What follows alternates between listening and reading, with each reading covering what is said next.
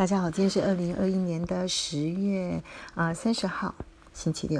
今天想跟大家分享的是，呃，我看商周第一七六五的封面故事：中国下一步年轻人重回工厂的感想。我想最主要的感想跟大家分享的是，台湾人真的要好好面对我们的困境，觉醒，然后好好的做，不要再老是留在舒适圈里面了。好，我们先来看这次封面的故事在讲什么。我们先来讲一个现象，我们都知道，大陆呢最近呢，呃打了四个东西，打电商、打明星、打补教、打游戏。那这边有一连串的，从二零二零年，就是去年的十一月开始，我们都耳熟能详的，他做了什么事情？第一个，譬如说，他先把阿里巴巴的蚂蚁金服，他暂停他在香港上市的计划。他呢，把反垄断法变成。呃，当年度重点的工作，所以呢，他就开始了对阿里巴巴的调查，然后呢，阿里巴巴呢就罚了一百八十二亿的人民币。紧接着，马云呢也辞掉了执行长的，然后也不再出现了。到了二零二一年今年的三月的时候呢，他接着对腾讯、百度很多家公司开始呢认为他们呢，呃，也违反了反垄断法，而且呢也开罚。然后五月份呢，甚至有一些呃电商业的呃老板呢，也辞去了执行业执行长的工作。七月份就开始要求 要赴海外上市的一些企业要申报所谓的网络安全。接着也对补教业呢，呃禁止他们培训机构的上市计划。八月份甚至对游戏业披露说。腾讯的线上游戏，他们认为它是精神鸦片，限制未成年人能够玩游戏的时间。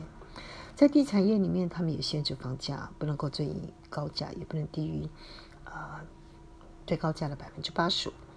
在娱乐业里面呢，他们开始整顿网络平台追星，然后有所谓的流量明星跟劣迹劣迹艺人等等。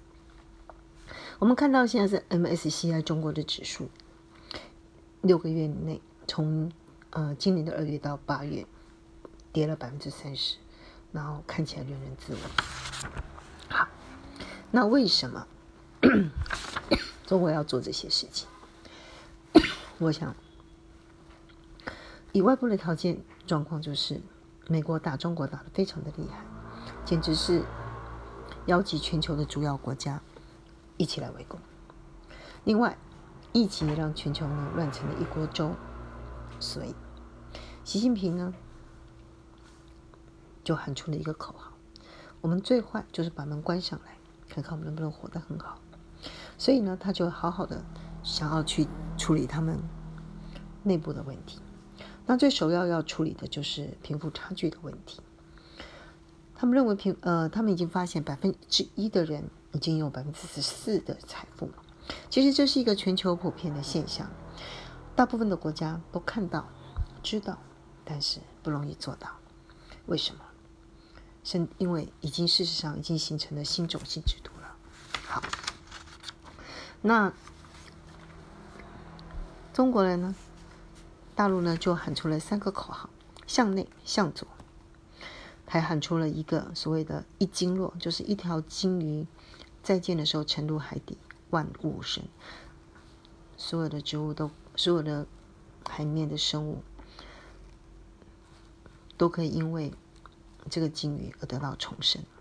所以他就让金字塔顶端的富人以及巨型企业把钱吐出来。那另外第二个呢，他们也想做气软保硬，他希望让年轻人能够回到制造业，然后他们希望能够不重成长，要重平等。